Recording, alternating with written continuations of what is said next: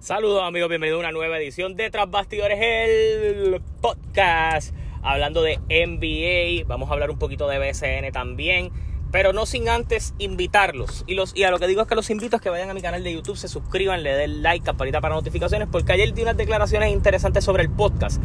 El podcast va a seguir corriendo de NBA hasta que finalice la temporada. Si van a seguir hablando temas de NBA, si vamos a seguir hablando de BCN. Pero vamos a hablar más de lucha libre dentro del podcast. Así que usted esté pendiente que venimos con esa vuelta próximamente.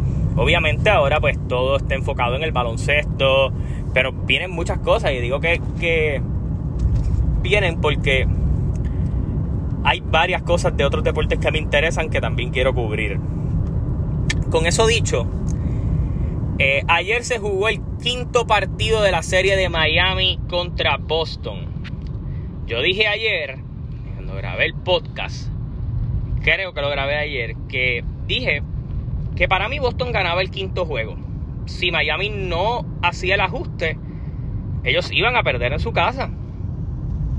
Y lo sigo diciendo, esto ha sido una serie de ajustes. Y el mayor crédito de todo se lo tenemos que dar no solo a las estrellas y a los jugadores de Boston, sino a Ime Udoka, el coach de los Boston Celtics, que ha podido contrarrestar cada plan maestro que ha intentado hacer Eric Spolstra durante toda la serie, eh, aprender de sus derrotas, capitalizar en ellas, y en el día de ayer, en la noche de ayer, pudimos ver cómo Udoka no solo mantuvo la presión, y intentó jugar el mismo juego que hicieron para el cuarto juego.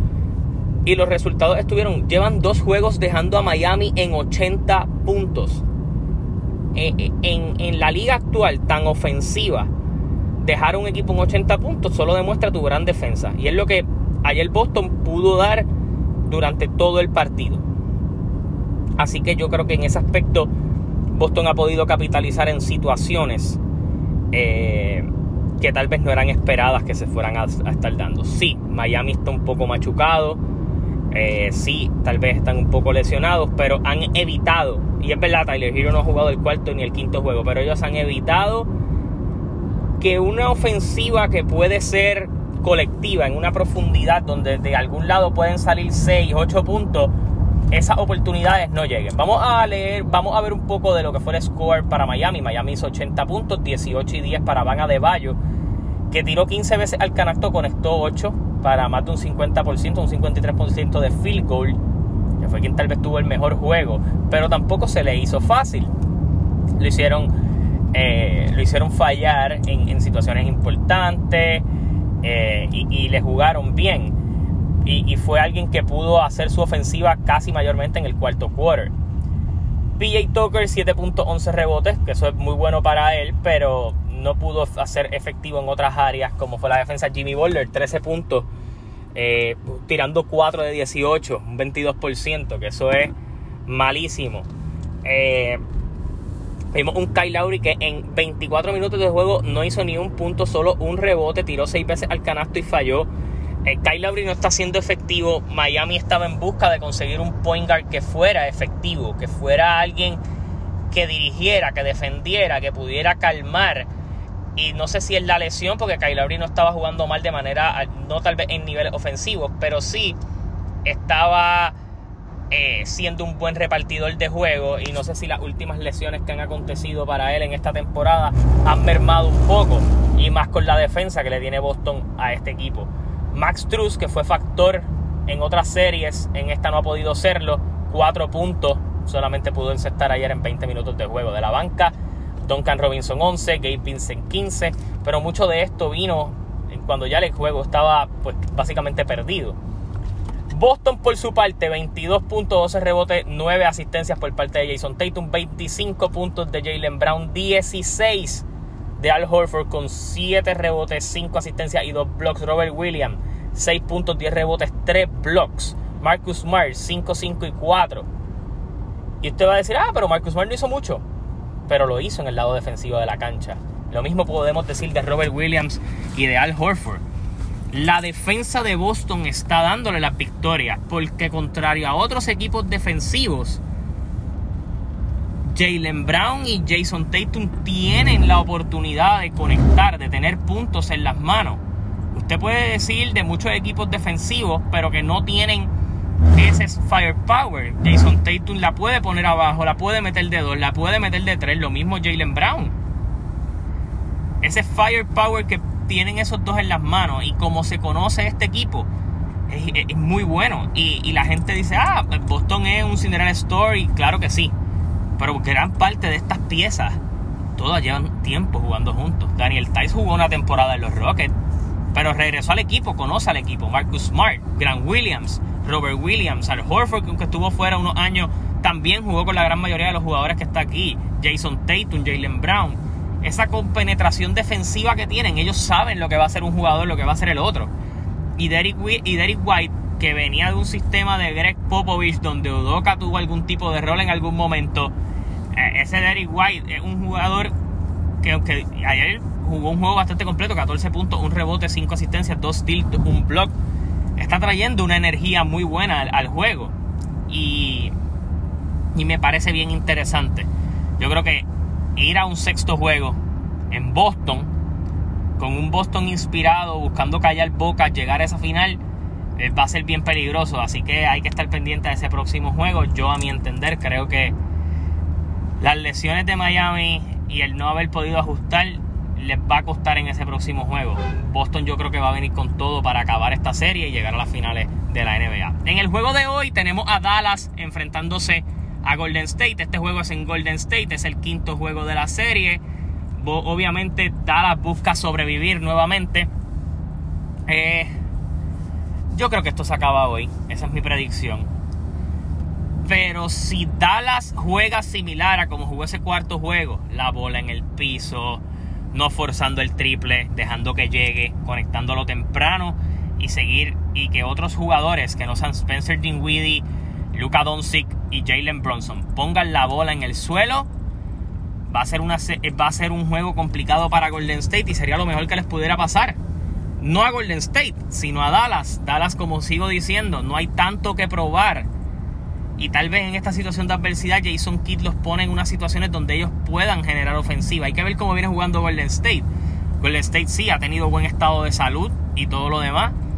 Pero otras piezas defensivas cada vez el, el, banco de buscar piezas se, se acorta cuando mira la situación, ellos han tenido que contar con Kuminga, ellos han tenido que contar con Damian Lee, con Ben Lika, toda esta gente que usualmente no jugaba está entrando a jugar. Y sí, ellos van a intentar comerse los nenes crudos e intentar hacer el, juego lo más, lo más, lo mejor posible. Pero si Dallas logra hacer una ventaja temprano en este juego, debe ser interesante que la puedan mantener y eso lo van a poder hacer solo con la bola en el suelo. Así que al menos mi predicción es que Golden State gana, pero tiene. hay posibilidades de que Dallas gane y de ganar Dallas. Esta serie se puede poner bien complicada, no porque creo que puedan ganar la serie, sino porque Dallas encontró una forma de conseguir, de conseguir la victoria y llevar un sexto juego a Dallas. Eh, sería bastante agotador a mi entender para lo que serían los Golden State Warriors. Eh, camino a una final que a mi entender no, eh, sea con quien sea, con Miami o con Boston, no pinta ser una final que se acabe en cuatro juegos.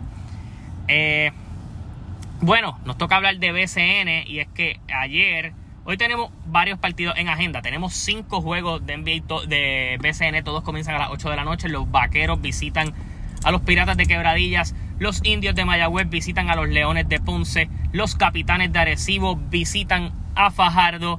Los gigantes de Carolina visitan a los nenes de casa, los atléticos.